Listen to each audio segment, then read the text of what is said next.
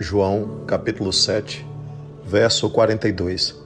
Não diz a Escritura que o Cristo vem da descendência de Davi e de Belém, da aldeia de onde era Davi?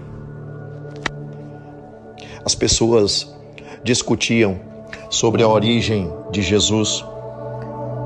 Essas pessoas, elas não paravam para pensar nos sinais que estavam se produzindo através do Cristo. Não, elas ficavam tentando buscar fundamentos nos textos, elas ficavam tentando, ao pé da letra, encontrar alguma evidência para se sentirem seguras de que ele era o ungido de Deus, de que ele era o Messias.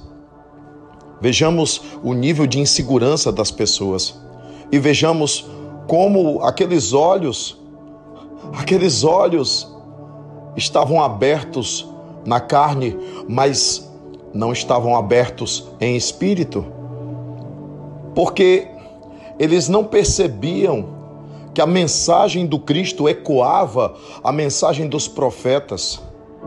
Não percebiam na mensagem do Cristo a essência da mensagem divina e ficavam tentando se agarrar a palavras. Por isso, Paulo chegou a dizer que a letra mata, o espírito vivifica. Por muito buscarem na letra confirmações disso ou daquilo, se perderam e perderam a oportunidade de perceber que eles estavam diante do Messias, que eles estavam diante daquele que havia sido prometido faltou olhos de ver e também faltou ouvidos de ouvir. Por isso é tão importante você se libertar do dogmatismo, você se libertar do fanatismo. É tão importante você ter uma leitura a partir da perspectiva espiritual.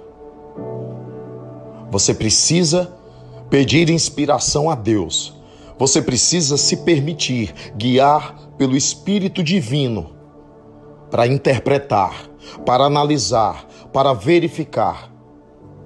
Muita gente naquela época deixou de seguir o Cristo, que estava ali, tão perto deles, por mero dogmatismo, por mero amor à letra, por simplesmente acreditarem que eram donos da verdade, de uma verdade que eles se agarraram e acabaram ficando cegos para a verdade viva que estava diante deles. É por isso que nós precisamos, precisamos do evangelho, mas esse evangelho, ele não pode estar nos lábios apenas, no pensamento apenas, no sentimento apenas. Esse evangelho precisa se transformar em atitude. Precisamos de evangelho na atitude.